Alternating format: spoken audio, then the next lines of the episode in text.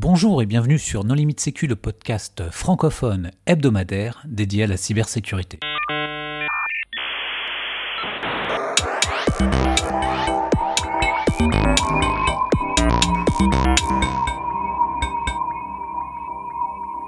Alors aujourd'hui, un deuxième épisode sur la sécurité des langages de programmation. Nous recevons euh, trois invités. Geoffroy Coupry. Bonjour Geoffroy. Bonjour. Est-ce que tu veux bien te présenter rapidement? Alors moi je travaille chez Clever Cloud, une entreprise d'hébergement d'applications d'IT Automation. Euh, je travaille principalement sur un reverse proxy écrit en Rust euh, qui s'appelle Sozu, qu'on a écrit pour euh, gérer notre load balancing. Et je sers aussi de, de référent sécurité pour l'entreprise. Eric Yeager. Bonjour Eric. Bonjour. Euh, donc euh, en ce qui me concerne, je suis euh, actuellement au ministère des Armées, mais je suis surtout là parce que je suis passé par, par l'ANSI il y a quelques années, où je m'étais pas mal intéressé à la sécurité des langages, à l'influence des langages sur le, la sécurité des développements. Et je vais peut-être parler aujourd'hui principalement de Camel. Simon Maréchal. Bonjour Simon. Bonjour, et moi je suis expert en sécurité informatique à EDF, où je travaille principalement en Haskell et en Helm, et euh, j'aime bien euh, les assistants de preuve, mais c'est plus du hobby. Pour discuter avec eux, les contributeurs No Limit Secus sont Christophe Renard. Bonjour. Hervé Schauer. Bonjour. Vladimir Collat. Bonjour. Nicolas Ruff. Bonjour. Et moi-même, Johan Hulot. Alors, Nicolas, pourquoi est-ce qu'on fait un deuxième épisode sur la sécurité des langages de programmation? Eh bien, parce qu'on a eu des plaintes de nos auditeurs euh, suite au premier épisode qui nous ont dit euh, mais c'est inacceptable, vous pouvez pas laisser penser aux jeunes qu'on peut écrire des programmes de centaines de milliers de lignes de code en C et que sans faire aucune faute, aucune erreur, aucun bug, euh, et que pour ça il suffit d'être rigoureux et de savoir programmer. Euh, c'est un problème qui a été résolu par des langages beaucoup plus modernes et beaucoup mieux conçus, et vous ne pouvez pas encore enseigner le C à des jeunes. Voilà un peu la teneur des commentaires qu'on a eu de la part de nos auditeurs. Donc on a décidé d'inviter des jeunes, euh, beaucoup plus compétents dans tous les trucs de hipster de type OCaml, Rust, Haskell, Erlang et d'autres dont personne n'a probablement jamais entendu parler, et de leur donner un peu une tribune pour qu'ils puissent nous vendre leur langage. Euh, oui, je suis pas très jeune. Mais je m'y suis mis sur le tard. On reste jeune dans la tête. Euh, non, mais euh, bon, on, va dire que il n'est pas impossible de concevoir qu'on puisse programmer euh, de manière robuste dans presque tous les langages. Après, effectivement, euh, en pratique, pour certains, un certain nombre de langages, ça va être une gageure, c'est-à-dire que ça va être, euh, ça va demander une attention de tous les instants et, une très grande compétence. Donc, c'est vrai qu'il y a un certain nombre de, langages qu'il serait bon de, connaître et de considérer. et puis simplement se poser la question de quel est le bon langage pour, le, pour tel ou tel type de développement. Sans aller euh, trop dans le détail dès à présent. Alors, en, gros, quels sont quand même les, problèmes qui sont euh, récurrents euh, dans les langages de, développement traditionnels tels que C ou C++ donc, en effet, il y a certains langages qui sont réputés pour leur très mauvaise sécurité. Donc, on va citer le C, mais également le PHP. donc, ce sont des langages qui assistent peu les développeurs. donc, dans le cas du C, ça veut dire que chaque erreur du développeur peut se traduire par une exécution de code arbitraire, ce qui n'est pas vraiment ce qu'on cherche quand on fait du développement sécurisé. Et euh, les raisons à ça, dans le cas du C en particulier, c'est que c'est un langage de très bas niveau, où le développeur doit tout faire à la main, et à un niveau d'abstraction euh, qui lui laisse aucune place à l'erreur. Donc il doit tout gérer lui, et il doit avoir en tête tout le temps tous les détails de son programme. Alors à titre d'exemple, récemment, on a eu un petit un petit message sur les réseaux sociaux euh, qui indiquait euh, pourquoi est-ce qu'on peut continuer à faire du C de manière très sécurisée, avec l'exemple excellent euh, d'ailleurs de ah, comment ça s'appelle? SQLite. Ouais, SQLite. Donc avec SQLite, mais il se trouve que SQLite c'est en effet un très bon exemple de code C assez fiable, mais il y a 15 fois plus de code qui sert à faire les tests, le fuzzing et compagnie que le code de SQLite lui-même. Donc on voit bien qu'il y a un effort très important à réaliser pour euh, avoir euh, du code robuste en C. Il y a aussi un problème de, spécification parce que typiquement il y a plein de, enfin le C particulièrement a plein de comportements qui sont indéterminés dans la spec Et donc, c'est un peu le jeu de plein de gens sur Internet d'arriver à faire des programmes qui vont avoir des résultats différents suivant la version de GCC ou, le ou la plateforme sur laquelle ils sont compilés. C'est pas le but du programmeur. Oui, alors l'absence de déterministe dans, dans le C, c'est pas tout à fait faux, mais c'est lié aux optimiseurs et beaucoup plus qu'aux compilateurs. Non, c'est effectivement la spécification qui ne spécifie pas euh, certains comportements, et donc euh, le compilateur euh, est déterministe simplement pour une version donnée sur une plateforme donnée. Il faut pas confondre le déterminisme et les cas non définis. Hein. Bon, mais je pense qu'on s'écarte un peu de la sécurité. Les gens qui vont chercher les cas non définis dans les compilateurs, et c'est encore pire en C++, euh, c'est plutôt des gens qui veulent avoir des démos ou des trucs rigolos. Euh, pendant longtemps, il n'était pas défini que nul était égal à zéro. Tout le monde utilisait nul à zéro, et euh, il y a eu un ou deux cas de compilateurs trouvés où nul était différent de zéro. Euh, c'est pas ce qui cause l'insécurité en C ou en C++. Clairement, ce qui cause cette insécurité, c'est que le typage est relativement faible, donc le compilateur laisse faire des violations de type assez euh, énormes. C'est qu'il n'y a pas de vérification des limites de tableau qui soient automatisées. Donc, si on déplace ne serait-ce que de 1, si on est dans la pile, on écrase la pile d'appel. Euh, si on est dans la mémoire, ça va se manifester plus tard. Si on est dans le tas, on va corrompre le tas et à un moment ou un autre, quelque chose va foirer très très loin de l'endroit où on l'a débordé. C'est ça les problèmes du C aujourd'hui. Alors justement, est-ce que tu veux bien euh, expliciter le typage? Qu'est-ce que c'est le typage? Ah, Je pense que je suis peut-être pas le plus indiqué pour ça. On a des, invités euh, qui, connaissent mieux que moi. Typage, je peux, je peux en parler un petit peu. Euh, le typage, c'est une, une, famille de vérifications qui vont être idéalement faites au moment de la compilation. On va parler de typage statique. donc, le compilateur va essayer de vérifier que le programme qui est décrit a du sens. Alors, euh, ça consiste à dire que quand on additionne, par exemple, deux valeurs, ces valeurs doivent être de préférence des valeurs numériques et idéalement des entiers. Voilà. Donc, ça, c'est l'exemple le plus simple. Euh, après, euh, dans les langages modernes, justement, il y a des politiques de typage qui sont très des, langages de typage qui sont très riches. Donc on va vérifier des, types beaucoup plus compliqués. On va être capable de traiter correctement euh, la notion d'arbre, euh, de liste, euh, ce qu'on appelle les types les types unions, c'est-à-dire des, des, alternatives. Une valeur est soit de tel type, soit de tel autre. Voilà, et donc ce, qui est, ce qui est important à retenir là-dedans, c'est que voilà, ce sont des vérifications qui vont être faites à la compilation et qui vont permettre d'éliminer toute une classe de, bugs euh, qui pourraient sinon se traduire à l'exécution par des, par phénomènes de corruption mémoire. Et donc potentiellement bah, des, vulnérabilités qui peuvent mener à des exploits euh, en, matière, de, sécurité.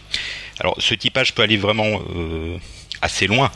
J'ai envie de dire, on, a par exemple ce qu'on appelle de, l'analyse de teinte c'est vraiment une forme de typage qui est euh, très orientée pour la sécurité. Voilà, ça va consister par exemple à marquer des données euh, qui viennent de l'extérieur, qui sont lues dans un fichier, qui sont fournis par l'utilisateur comme étant teintées, donc potentiellement mal formées, et d'être capable de tracer euh, dans le programme où ces données se propagent. Euh, et puis de, s'assurer qu'on les a fait passer par des fonctions de nettoyage, de vérification de, ces valeurs, avant de les envoyer vers des sections de code critiques. Voilà. Ça, c'est le genre de choses euh, qui sont que, que moi j'assimile à du typage, mais ce qui est important, c'est de comprendre qu'encore une fois, il s'agit de d'outiller au niveau du compilateur, de, mettre pas mal de vérifications pour éliminer des bugs, des, des, fragilités, euh, ainsi de suite. Alors, Vladimir, tu voulais ajouter quelque chose sur les typages? Euh, oui, sur le typage, déjà rapidement sur le C, en fait, normalement le langage est fortement typé, mais tu as comme des techniques qui te permettent de forcer les types, ce qui peut être pratique parfois. Et je voulais juste gratuitement cracher sur tous ces langages qui permettent de changer les types, comme par exemple PHP, parce que ça, pour moi, ça pose vraiment des problèmes de pouvoir comme ça dynamiquement transformer un entier, tout d'un coup ça devient une string, puis un objet, puis n'importe quoi. Euh, et ça, ça crée pour moi beaucoup de confusion vis-à-vis des développeurs et du développement. Alors, si je peux ajouter un petit truc aussi sur le typage, c'est que, en fait, quand on vient de langages qui sont faiblement typés, on n'a pas la même pratique du développement. C'est-à-dire qu'au bout d'un moment, que ce soit Scale, Camel, Rust, tous ces langages fortement typés, on finit par s'appuyer énormément sur les types et d'écrire tout le programme, d'écrire tout le problème qu'on veut, veut développer en type d'abord, qui vont apporter des garanties, et après, euh, vraiment, finalement, écrire le code. Et donc, ça va plus orienter la façon de développer et apporter des, des, des safeguards, des, des, protections pour, par rapport à l'idée qu'on a du problème. Alors, les langages, comment est-ce qu'on peut les, les classifier? Pour voir si on s'intéresse au système de type, il y a, il y a quand même, bon, il y a plusieurs axes, mais il y a un continuum, c'est-à-dire on n'a pas des langages qui sont entièrement dans un camp, entièrement dans l'autre, il, il, y a une sorte de gradation. Donc, euh, ce qu'on a dit, donc les langages dynamiques sont ceux dans lesquels euh, on spécifie pas a priori le type de nos variables, nos structures de données, mais c'est durant l'exécution en fait euh, qu'elles prennent leur valeur. Après, les langages dits statiques, pour lesquels le compilateur, avant même que le programme s'exécute, connaît le type de toutes les variables. ensuite, euh, un autre axe, c'est la force de ce système de type. Alors, euh, quand on est dans le monde des langages dynamiques, on entend souvent le troll comme quoi le Python, ok, c'est peut-être un langage dynamique, mais il est fortement typé parce que en JavaScript, on peut faire euh, une string est-elle comparable à un int, mais en Python, on peut pas. Voilà. Donc ça, c'est un troll. Alors c'est un troll, bah, c'est intéressant parce que récemment j'ai vu un, un, tweet du créateur de Ruby on Rails qui m'a qui m'a bien amusé puisqu'il dit non mais attendez on peut aimer plusieurs langages hein. euh, par exemple moi j'aime le Python le JavaScript le Ruby et le PHP et ce à quoi quelqu'un qui fait USK a répondu mais c'est le même langage en fait tout ça. Parce que en effet euh, vu ce que je veux dire dans le fait que c'est un continuum c'est selon là où on se trouve on va toujours trouver un langage qui est moins fortement typé un langage qui est plus fortement typé. Enfin, d'un autre côté, s'il aime Python, pourquoi est-ce qu'il a commis Ruby on Rails? Alors il dit qu'il aime Python, mais enfin, ce sont des gens qui n'ont pas de goût, ils font de langage dynamique. Je... Bon, c'est une question de troll. Hein. bah non, c'est vrai quand même. Mais alors ce problème de type, c'est quand même un vrai problème pour la sécurité, parce que combien d'applis PHP ont eu des bypass euh, du fait que le développeur comparait euh, A égale égale B, alors qu'il fallait comparer A égale égale égale B? Et dans le monde du Ruby, euh, tout à fait, on a le même type de... On a pas mal de failles sur la désérialisation puisqu'on ne sait pas trop à quoi s'attendre. Les gars, au milieu des, des décodeurs YAML, ils mettent euh, la possibilité d'exécuter du code, et euh, à la euh, ben voilà, on a des failles.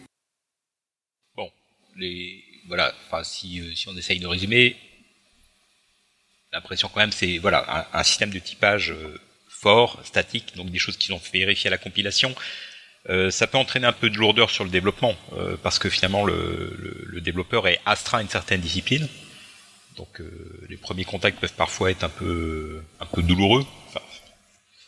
Euh, c'est l'expérience quand on essaye d'additionner 1 et 2.0, euh, donc un entier et un flottant, dans un langage fortement typé, il laisse pas faire.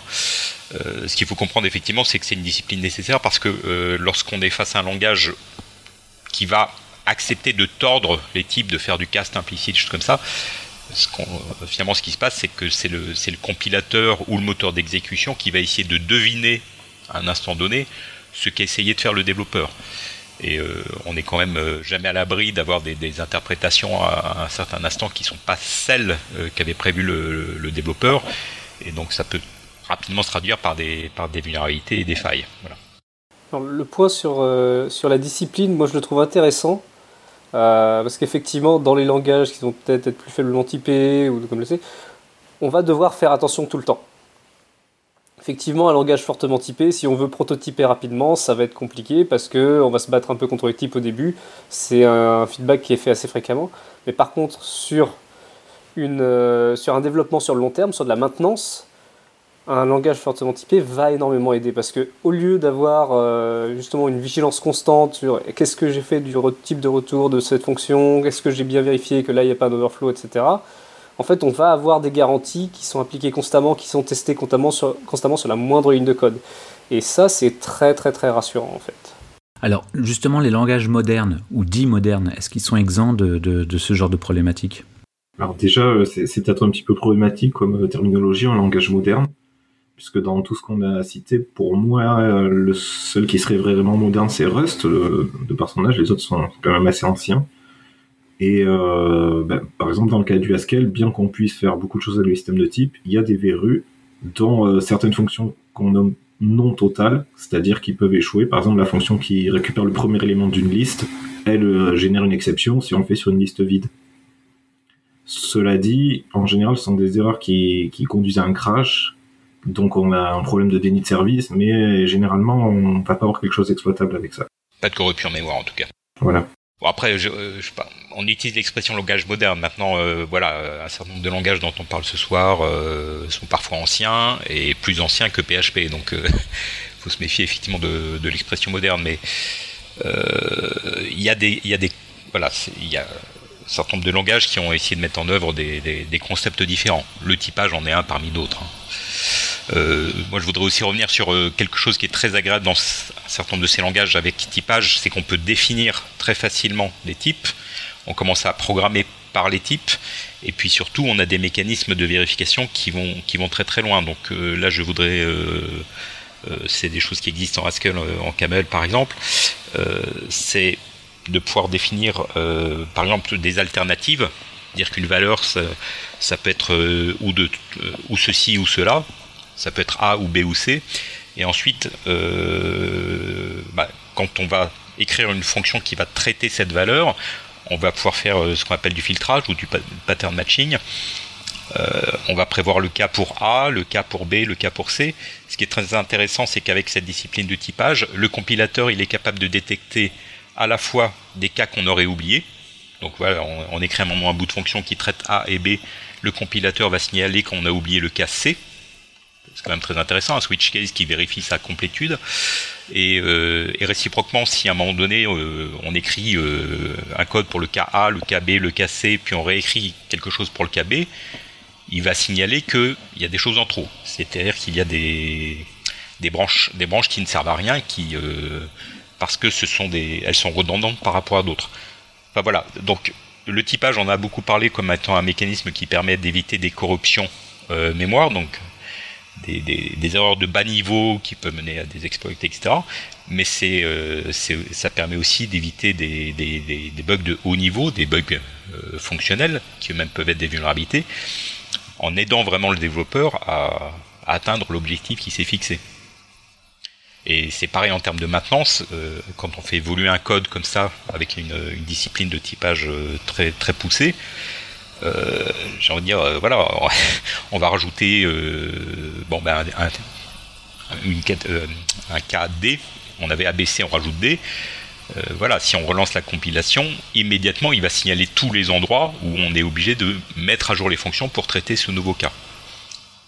Voilà, ça c'est une belle illustration de, de, euh, apportée par des langages à typage euh, statique, fort, et, euh, et surtout où, le développeur peut vraiment créer très facilement de nouveaux types qui vont être traités correctement par le compilateur. Mais il y a quand même un problème avec la modernité, effectivement, c'est que ces langages sont pas si modernes que ça, dans le sens où il me semble que Ada, déjà il y a très longtemps, avait tout un tas de propriétés très intéressantes. Et après, il est tombé en désuétude et finalement, les gens se sont intéressés à des langages. Euh, enfin, je sais pas, à un moment, on faisait beaucoup de Pascal. Apparemment, ça a complètement disparu, euh, tout ce qui est euh, Pascal, Delphi, etc. Beaucoup de gens comme, comme moi ont appris à programmer en Pascal. Oui, mais tu as appris à programmer. C'est fait pour l'école, ça. Le Pascal, c'est fait pour apprendre en cours. Alors, il n'y avait pas d'entrée-sortie en Pascal. Hein c'est des langages qui étaient à la mode parce qu'en fait c'était des langages utilisés pour l'enseignement. Alors je dis ça pour Pascal parce que Ada je peux pas, je suis pas sûr qu'on puisse dire qu'il a eu du succès puis qu'il est tombé en désuétude. Il a été très utilisé dans l'aéronautique. Il y a beaucoup de satellites qui sont programmés en ADA. La question quand même de la popularité des langages, dans le cas du Pascal, ça a été très populaire d'un seul coup parce qu'ils ont sorti le Turbo Pascal qui à l'époque était une IDE intégrée, un compilateur extrêmement rapide euh, single pass et en fait, ça a largement augmenté la productivité, productivité des développeurs. Après, euh, les ordinateurs étaient plus puissants, on a pu avoir le même genre de choses avec d'autres langages. Donc, euh, Pascal est plutôt en désuétude. ADA, c'est la, la surveillance aérienne et la fusée Ariane. Oui. Il y a, d'autres domaines dans lesquels ADA est utilisé, euh, mais effectivement on le trouve beaucoup dans le monde défense aérien. il faut savoir que ADA est pas complètement mort. Il y a en particulier un dialecte qui s'appelle Spark, qui permet de faire du formel. Euh, donc ils ont euh, légèrement modifié le langage de manière à rajouter des marqueurs et on peut faire une correspondance entre un modèle formel et du langage en Spark. Donc c'est pas, c'est pas complètement. Je, je connais Ada, j'en ai même fait, mais euh, en fait la particularité d'Ada, c'est qu'il a été conçu pour ça. Ada, c'est le langage qui a gagné une compétition du département de la défense américain. où justement bah, le cahier des charges était de proposer un nouveau langage qui permettait de développer du code embarqué sûr on va dire voilà. Et donc oui, ce que les ce que les gens qui ont lancé le concours voulaient, c'était un, un, langage qui permettait de faire du développement en aéronautique, ainsi de suite. Donc, euh, il a été utilisé. Voilà, simplement ça reste dans une euh, vraiment une niche et quasiment immédiatement en même temps que la sortie d'ADA, eh bien tous les industriels qui travaillaient pour le, ministère de la Défense américain euh, commençaient à demander des dérogations pour faire autre chose, pour faire du C en particulier. C'est pour ça, je veux dire, ADA existe, ADA a été utilisé, ADA a des tas de propriétés intéressantes.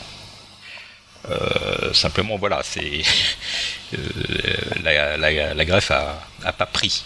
Hein. Mais bon, c'est pas le sujet parce que Ada a plein de qualités.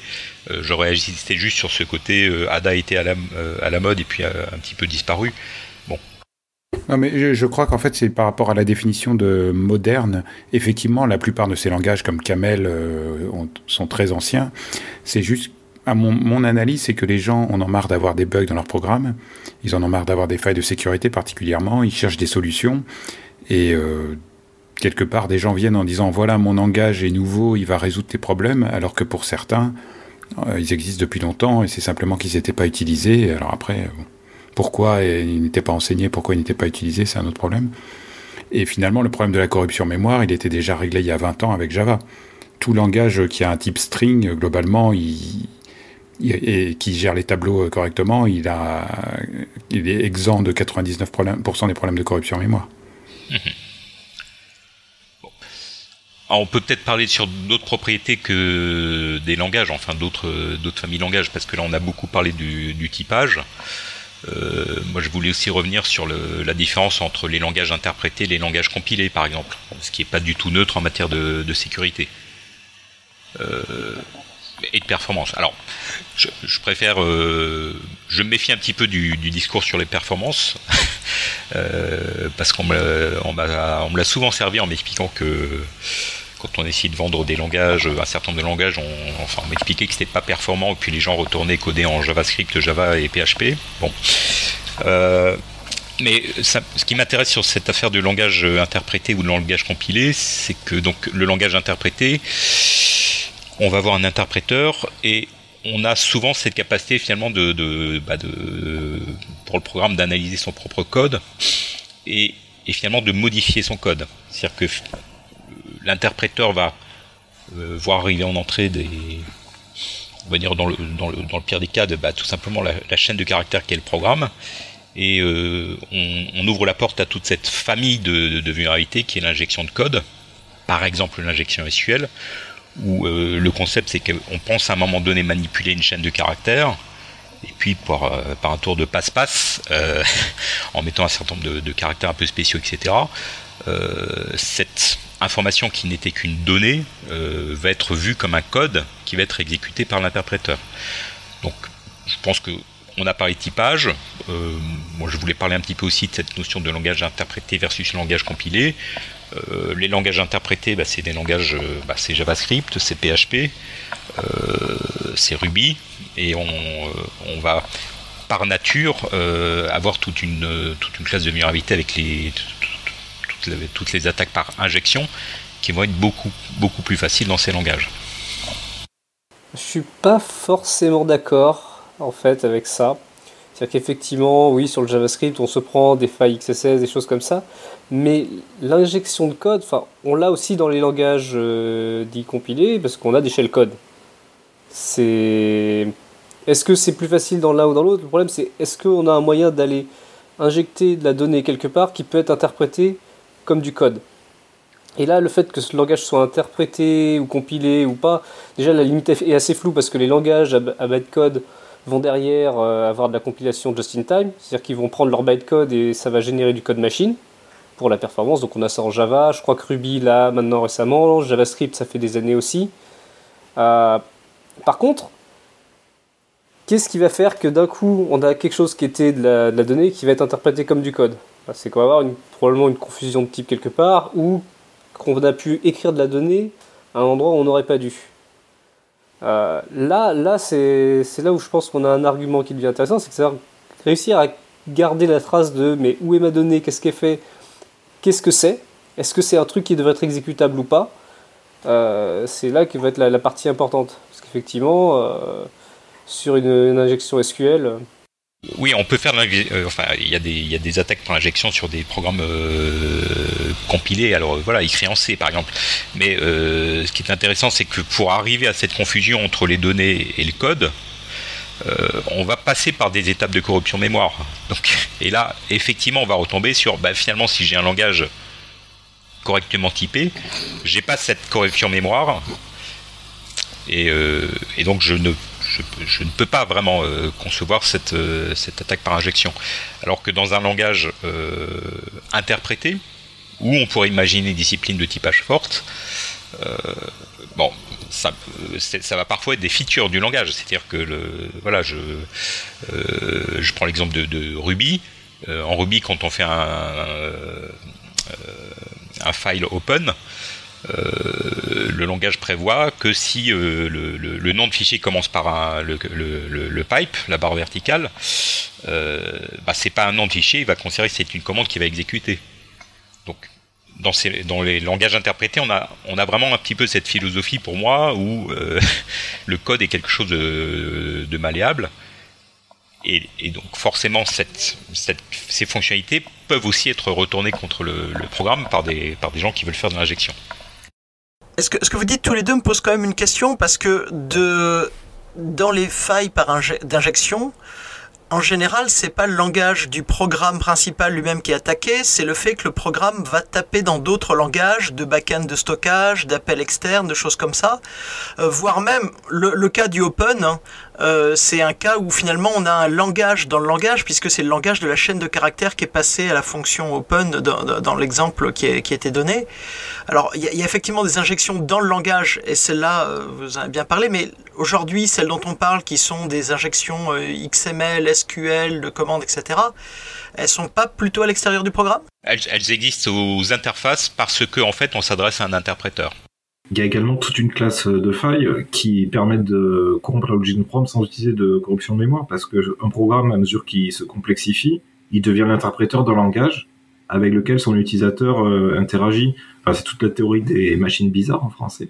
Et, euh, et donc, euh, enfin bon, voilà, il faut quand même dire que c'est pas parce qu'on a un langage avec un système de type super fort qu'on n'aura aucun bug, parce que ces bugs-là continueront d'exister.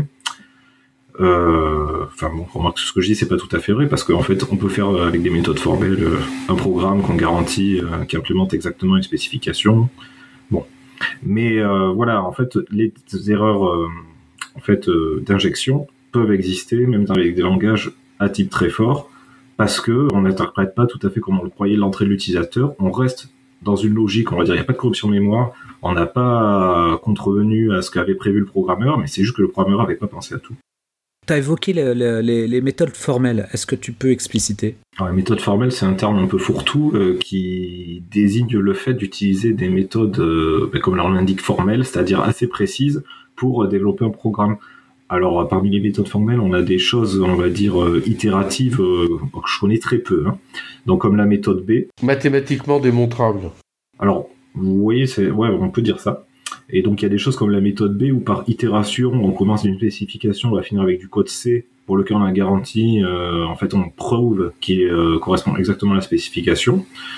Et après il y a d'autres, euh, il y a des langages par exemple à type dépendant qui sont des assistants de preuve aussi souvent en, parallèle où par exemple on va pouvoir dire ben ça c'est une liste qui je sais pas qui contient huit entiers qui sont classés par ordre par ordre croissant et on va pouvoir prouver que cette liste, elle est toujours 8 entiers qui sont classés par ordre croissant, quelles que soient les fonctions par lesquelles on l'a fait passer. Voilà, donc les méthodes formelles, en fait, euh, c'est tout un ensemble de techniques qui permettent de prouver qu'un programme va faire euh, ce qu'on veut qu'il fasse. Alors il y a d'autres techniques, hein, il y a du model checking, il y a plein plein de choses différentes. Et est-ce que c'est lié à un langage ou est-ce que c'est juste une méthode de, de, développement? En fait, il y a différentes méthodes. Donc il y en a certaines, par exemple, qui permettent de générer du C. Donc on voit bien que le C, euh, on n'est pas du tout dans les langages qui sont euh, faits pour faire des applications sécurisées, mais on peut quand même écrire du C très sécurisé parce qu'on est passé par une méthode formelle plus ou moins complexe. À côté de ça, il y a des langages qui sont faits pour ce genre d'utilisation. Donc moi je pense au Coq en particulier, euh, qui est un assistant de preuve et dans lequel on va pouvoir programmer, prouver les propriétés de son programme et extraire après un programme qui va être utilisable ailleurs. Mais qui va être en camel ou Haskell Voilà, c'est ça. Et mais c'est pas spécifique à un programme en fait. C'est après il y a d'autres méthodes. Par exemple, on peut passer, euh, on peut modéliser euh, notre programme dans un solver SMT et montrer qu'il n'y a pas de contre-exemple à ce qu'on voulait. Alors, on peut faire dans n'importe quel langage. On dit que le B génère du C. En fait, le B va, euh, le B permet de, la méthode B va permettre de de passer d'une spécification à un programme impératif. donc le programme impératif, c'est c'est les programmes écrit dans des langages tels que C. Et après, effectivement, on va pouvoir extraire ce programme en C. C'est la traduction un peu euh, quasiment mot à mot. Euh, par contre, c'est pas, euh, c'est une sous-classe du C. C'est-à-dire qu'on peut pas écrire n'importe quoi en B. C'est simplement que le, on va, finir par écrire dans un langage de programmation B qui peut être facilement traduit vers un, un sous-ensemble du langage C. Je dis ça parce qu'on a dit que le, langage C permettait d'écrire beaucoup de choses. Euh, euh, en C, par exemple, on peut manipuler du, euh, on peut faire de l'arithmétique de pointeurs, etc. Je connais pas de méthode pour écrire quelque chose en B et extraire un programme qui va faire de l'arithmétique de pointeurs en C. Donc voilà, c'est simplement le, C va être le langage dans lequel on va projeter ce qu'on a écrit en B, mais le B ne va pas permettre d'utiliser toutes les capacités, toutes les, toutes les expressions du C. Il y, a, quand même derrière ces, méthodes formelles euh, le fait de pouvoir étudier des propriétés des programmes dans des langages sur lesquels on a une sémantique, c'est-à-dire euh, que le sens des programmes qu'on écrit doit quand même être assez clair. On a beaucoup parlé tout à l'heure de, de, tous ces comportements non définis ainsi de suite. on ne pourra jamais prouver quoi que ce soit sur, euh, sur des, des traits qui sont mal spécifiés. Donc c'est pour ça qu'il y a quand même un lien euh, fort entre le. Enfin, quand on fait des méthodes formelles, euh, voilà, même si ça génère du C, ça ne génère que des programmes d'un type très précis qui n'utilisent qu'une partie des, capacités du C. Alors que Coq, par exemple, bon bah, il, produit du camel parce que c'est un, c'est, un autre mode de pensée où justement, finalement dans Coq, on va trouver, bah, c'est une espèce de discipline de typage fort, etc qui est qu'on va tout à fait retrouver naturellement en Camel, et on va écrire ces programmes en Coq dans une syntaxe qui est très proche du Camel. Et Coq lui-même est codé en Camel d'ailleurs. Le prover Coq est codé en Camel. Cela dit, il y a un thème un petit peu identique, c'est que le langage Coq n'est pas aussi expressif que le langage Camel, dans le sens où euh, en fait il n'est pas Turing complet. Et par exemple, on peut pas faire de récursion généralisée, euh, et, ce genre de choses. Alors pourquoi est-ce qu'on peut pas? Parce qu'en en fait, on doit garantir que tous les programmes terminent. Ce qu'on peut pas dans un langage Turing complet à cause du problème de l'arrêt. Alors ça c'est limite un peu théorique, hein, mais oui, tout à fait. D'accord, c'est euh, prouver quelque chose. Le, euh, quand on fait une preuve sur un programme, finalement ce qu'on prouve, c'est que le résultat renvoyé par ce programme a une certaine propriété par rapport aux entrées. Donc on peut très bien écrire un programme qui calcule une racine carrée, et puis on va prouver que si on on récupère le résultat et qu'on le met au carré, eh bien on retrouve bien la donnée d'entrée. Alors, ce qui se passe avec les programmes qui ne terminent pas, c'est qu'on peut pas, enfin, on peut pas prouver grand chose puisqu'ils renvoient potentiellement jamais de valeur. Donc c'est pour ça que ça échappe un petit peu aux méthodes formelles. Et c'est en ce sens-là qu'effectivement, quand on écrit un programme dans une euh, méthode formelle, quelque part, on a forcément écrit, si on a prouvé des choses sur ce programme, c'est que forcément ce programme termine. Et donc, encore une fois, on est en train de parler de, non on peut pas écrire n'importe quel programme en méthode formelle et et l'extraire dans n'importe quel langage. Il y a des petites limites comme ça, mais je trouve que euh, cet argument sur le Turing complet est un peu, euh, enfin, un peu, abstrait parce que finalement le, fait de dire je peux pas écrire de programme qui ne termine pas, c'est pas, c'est-à-dire, euh, bah, je ne peux, ne pas prouver de choses sur des programmes qui ne renvoient pas de résultats, c'est quand même pas dramatique, par rapport aux objectifs poursuivis. Ça, ça, a un effet qui est qu'on voit pas tout de suite. Moi, j'ai en tête deux, langages qui proposent ce genre de choses. Il y a d'abord Idris, qui est un langage fonctionnel à type dépendant. Ils ont ce qu'ils appellent un totality checker, c'est un, un prover qui peut vérifier qu'une fonction euh, peut, terminer ou pas. Ça marchera pas dans tous les cas parce que le langage est Turing complet, mais il y a quand même une grosse partie des fonctions ou des programmes pour lesquels ça marche. Donc c'est quand même déjà un outil pratique. Et je me souviens d'une présentation d'un langage qui s'appelle Crema, qui compile vers du C, et qui a cet aspect d'être de ne pas être Turing complet.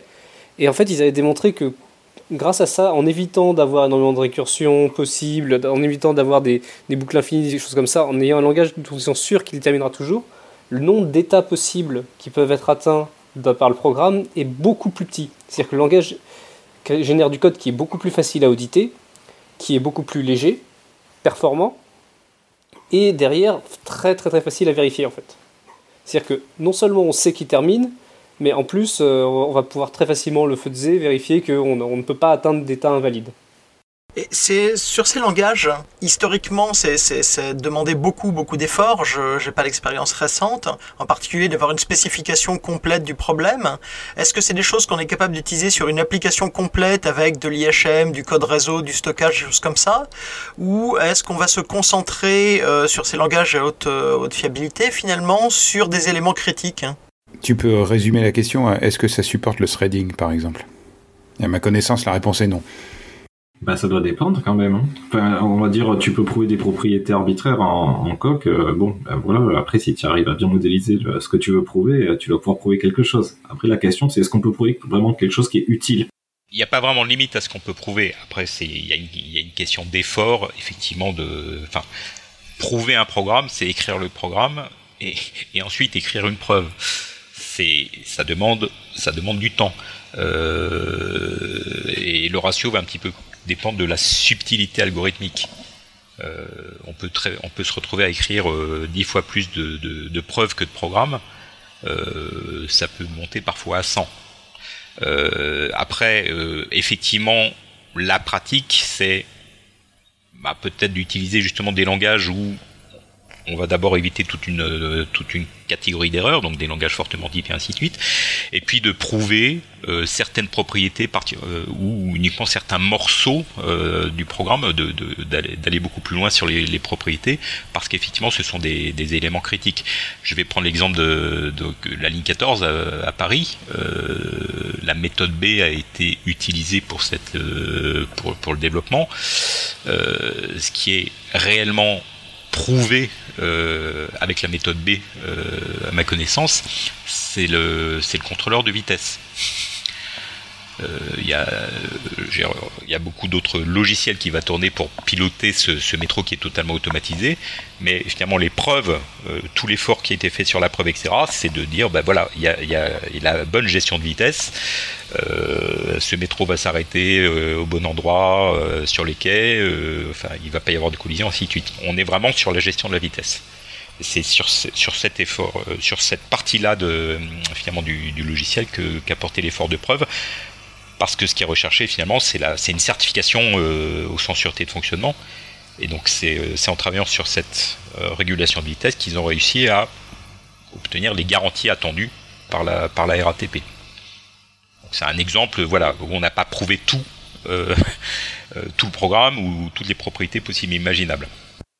Ça reste une, une, boucle de rétroaction assez simple, c'est-à-dire que tu as des inputs et tu en déduis une vitesse de sortie ce qui n'est pas forcément euh, le cas de la majorité des programmes aujourd'hui où euh, euh, bah, il y a plein d'entrées, il y a plein de sorties. Enfin, je sais pas, imagine un serveur web qui fait du HTTP2, qui va servir des images et du contenu statique et qui reçoit des infos par une WebSocket en parallèle.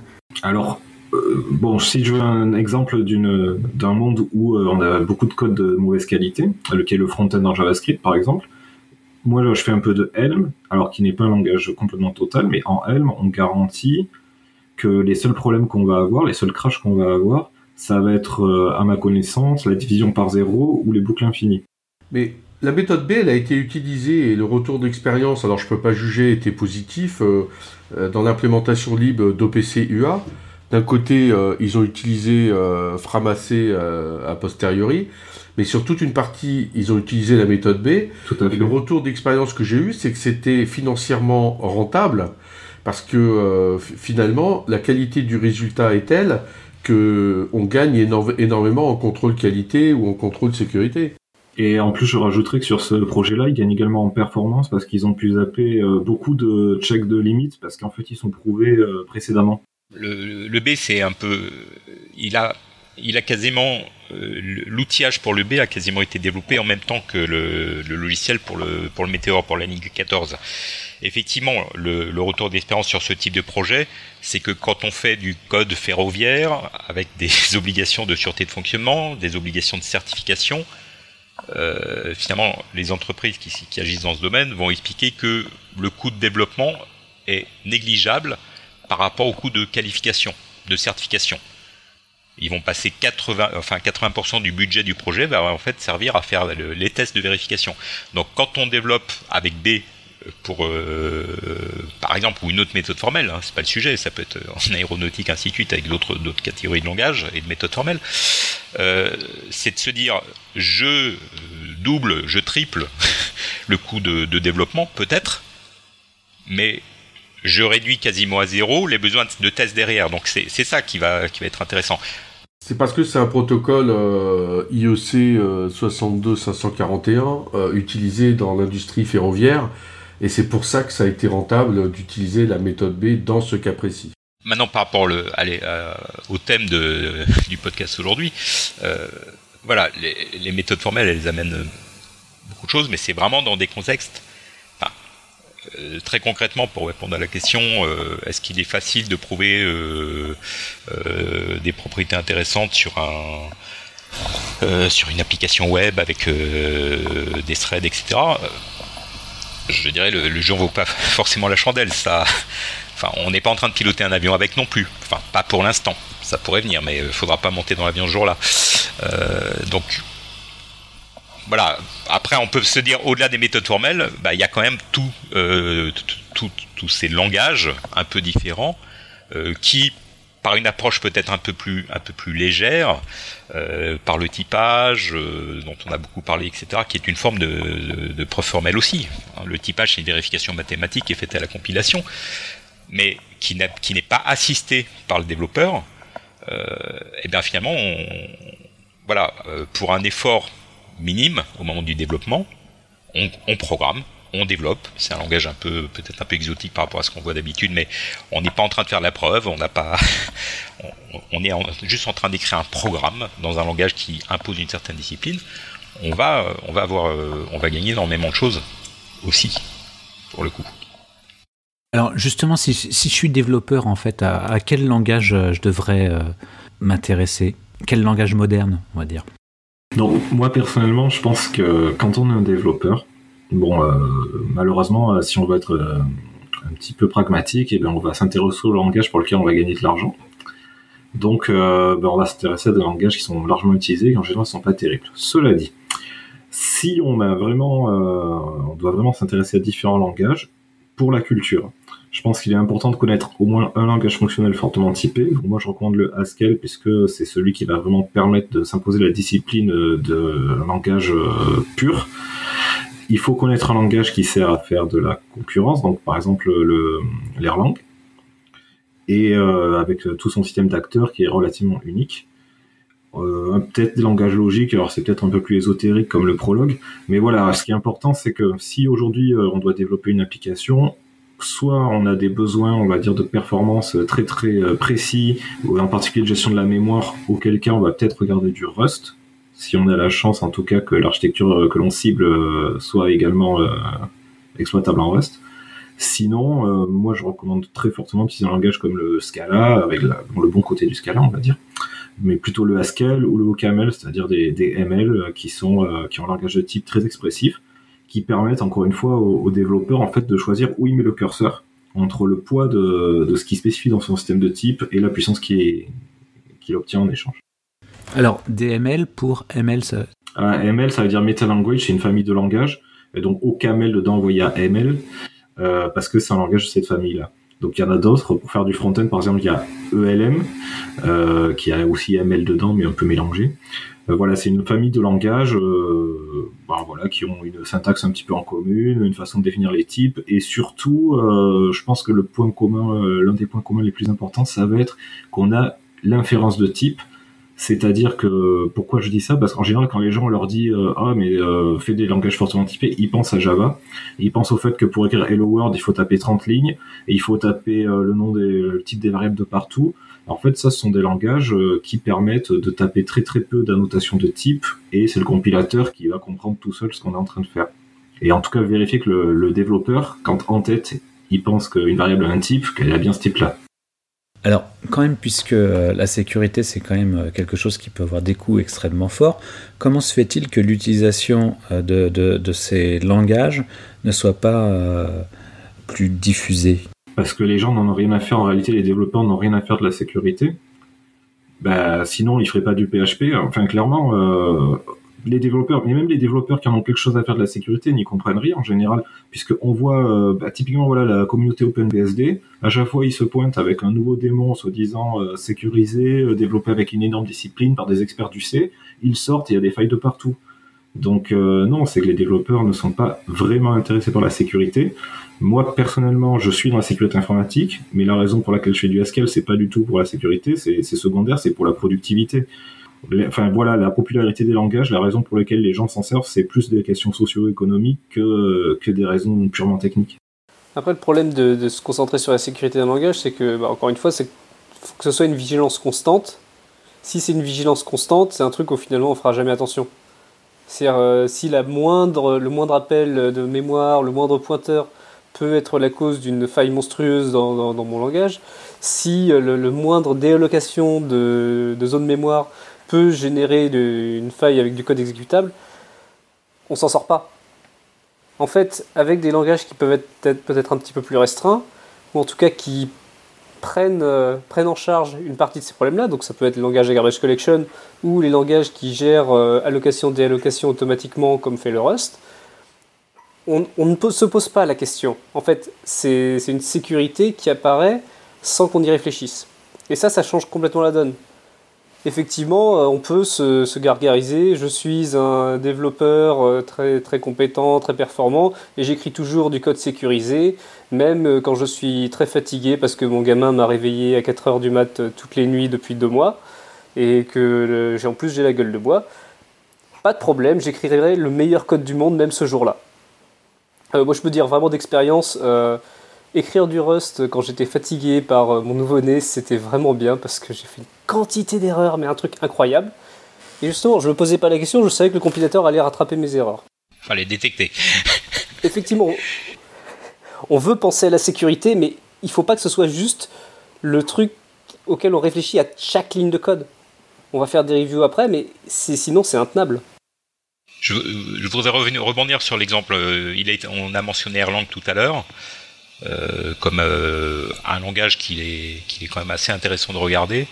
Euh, L'histoire d'Erlang est intéressante puisque Erlang a été, de nouveau, c'est un langage qui a été développé sur commande, euh, cette fois-ci par un développeur d'équipement de télécom. Et donc, euh, cet équipementier voulait simplement pouvoir définir un, nouvel outil pour fabriquer, pour développer les logiciels pour ses équipements, et il avait des exigences de disponibilité extrêmement fortes. Donc, voilà, un certain nombre de, gens se sont mis autour de la table. Ils ont défini euh, un langage qui permettait d'avoir un très haut niveau de robustesse, de fiabilité, de sécurité. Euh, donc, Erlang est intéressant en ce sens qu'il a vraiment été conçu pour ça. Euh, des langages, les langages qu'on a cités par ailleurs, Haskell, ML, Camel, ainsi de suite, ont une autre origine c'est une famille de langages euh, poussés par la, par la communauté académique euh, qui ont tout un tas de propriétés théoriques très intéressantes et qui également euh, permet de, de développer des applications avec un très haut niveau de confiance et de robustesse. parce que finalement on est très encadré par le, par l'environnement. Mais Erlang, euh, ça me paraissait vraiment intéressant de revenir sur son histoire parce que voilà, Erlang, c'est un langage qui a vraiment été développé pour ça. C'est euh, voilà, le langage a été euh, inventé pour faciliter le développement d'applications sans bug, robustes. Voilà. Et en ce sens-là, Erlang se rapproche un peu d'ADA sur les motivations qui ont donné naissance au langage. En conclusion, quelles recommandations pourriez-vous faire à nos auditeurs qui sont développeurs? Faites du Haskell. Essayez quelques langages. Moi, je recommande pour les auditeurs qui aiment bien les, casse-têtes ou les puzzles ou les, petits problèmes logiques de suivre euh, le livre Software Foundations, qui est, euh, moi, j'ai trouvé très très amusant. Et non seulement euh, ils s'amuseront, mais en plus, ils apprendront des choses qui leur serviront dans leur vie tous les jours. Moi, je, je vendrais, enfin voilà, c'est Haskell ou, Camel ce sont euh, des langages qui appartiennent euh, à la même catégorie. Euh, pour les gens qui veulent utiliser, rester dans des langages un peu plus traditionnels, développer un peu en ADA. c'est pas forcément. Alors, ça peut être assez verbeux, ça peut être assez compliqué. ce qui est intéressant, encore une fois, c'est la discipline qu'impose ADA, parce que voilà, ce qui est très compliqué en ADA, c'est de réussir à compiler son programme. Euh, par contre, une fois qu'on l'a compilé, on est quand même beaucoup plus serein euh, sur l'absence de bugs. Euh, pour les gens qui s'intéressent à, l'écriture de programmes concurrents, multi-agents, Erlang. Erlang, quelque chose d'amusant à regarder. Puis je pense qu'on peut aussi parler, on peut parler de Rust, mais là je crois qu'il y a quelqu'un qui participe qui, va en parler mieux que moi si, moi je devais proposer un truc intéressant à voir avec Rust, c'est que c'est une corde à rajouter à votre arc. Euh, c'est très facile d'intégrer du Rust à n'importe quel autre langage, que ce soit dans du Ruby, du Python, euh, du Haskell, euh, même du JavaScript avec WebAssembly. Maintenant, Rust peut compiler vers WebAssembly, qui est une VM qui tourne en parallèle du JavaScript, qui peut interagir avec. Ça devient un moyen d'écrire du code un petit peu plus bas niveau en Rust, donc peut-être pour avoir plus de performance ou une meilleure gestion de mémoire ou des choses comme ça, mais pouvoir toujours avoir les parties sympas des langages auxquels on est habitué. Et donc, moi j'aime bien ce compromis-là parce qu'il y a des choses que j'aime bien écrire en Rust, il y a des choses que j'aime bien écrire en JavaScript, et euh, je profite des deux. J'ai pas envie d'être sectaire de dire je ne vais faire que du Rust, même si globalement euh, je fais quasiment que du Rust. Mais bon. Voilà. Mais c'est intéressant au moins de l'avoir en plus dans sa, dans sa boîte à outils et d'avoir l'état d'esprit qui vient avec euh, ce genre de langage. On peut peut-être euh, mentionner quelques, quelques entreprises qui utilisent ces langages considérés comme, comme exotiques. si je prends l'exemple de, de, Camel par exemple, bon, on a pas mal de sociétés qui l'utilisent et déclarent l'utiliser. Citric, Facebook, euh, le CEA. Mais je vais surtout retenir deux exemples qui sont assez intéressants euh, dans ces utilisateurs euh, connus de, Camel. C'est les sociétés Jane Street et, Lexify. Donc l'une est qui doit être américaine, la seconde est française. Ce sont des sociétés qui travaillent dans le domaine du logiciel boursier. donc ça peut être le high frequency trading, etc. Donc je suis pas là pour discuter de, de, l'aspect éthique euh, ou de, ces, de, ce fonds de commerce. Euh, ce qui est intéressant, c'est que Street et Lexify, dans les deux cas, euh, voilà, développent du logiciel qui boursicote. et on comprend assez rapidement qu'elles sont très très très euh, inquiètent euh, d'avoir des logiciels qui ne contiennent pas de bugs, des logiciels qui sont robustes, des logiciels qui vont pas planter.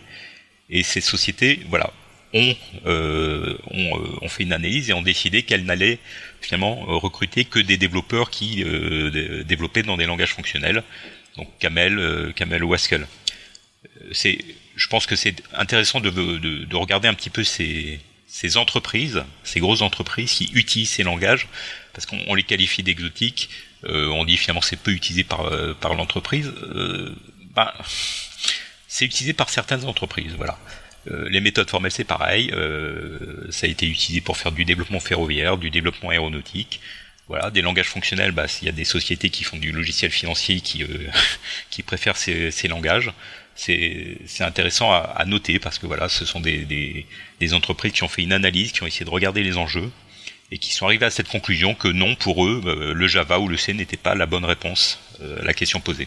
C'est peut-être Facebook, c'est peut-être un exemple intéressant du point de vue de la fiabilité euh, des langages, puisque ça a commencé en PHP, ils ont écrit beaucoup de code, et au bout d'un moment, ils se sont rendus compte qu'ils avaient des problèmes, en tout cas, pour faire évoluer leur, base de code, mais qu'ils pouvaient pas tout réécrire.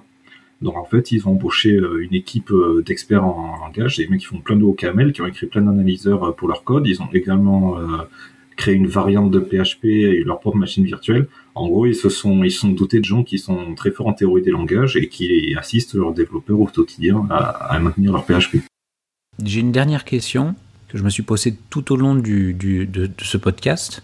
Pourquoi Camel s'écrit au Camel Alors, euh, Camel appartient à la, la, famille des langages ML, Meta Language. Euh, Camel euh, voulait dire Categorical euh, Abstract Machine euh, ou Meta Language, je pense. Bon, et le O a été ajouté parce que à un moment donné, dans les dans les travaux, eh bien, pour être à la mode,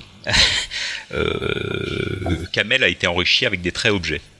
Et donc Camel permet, a permis de coder en objet, et donc ils ont ajouté le O pour objet devant, tout simplement.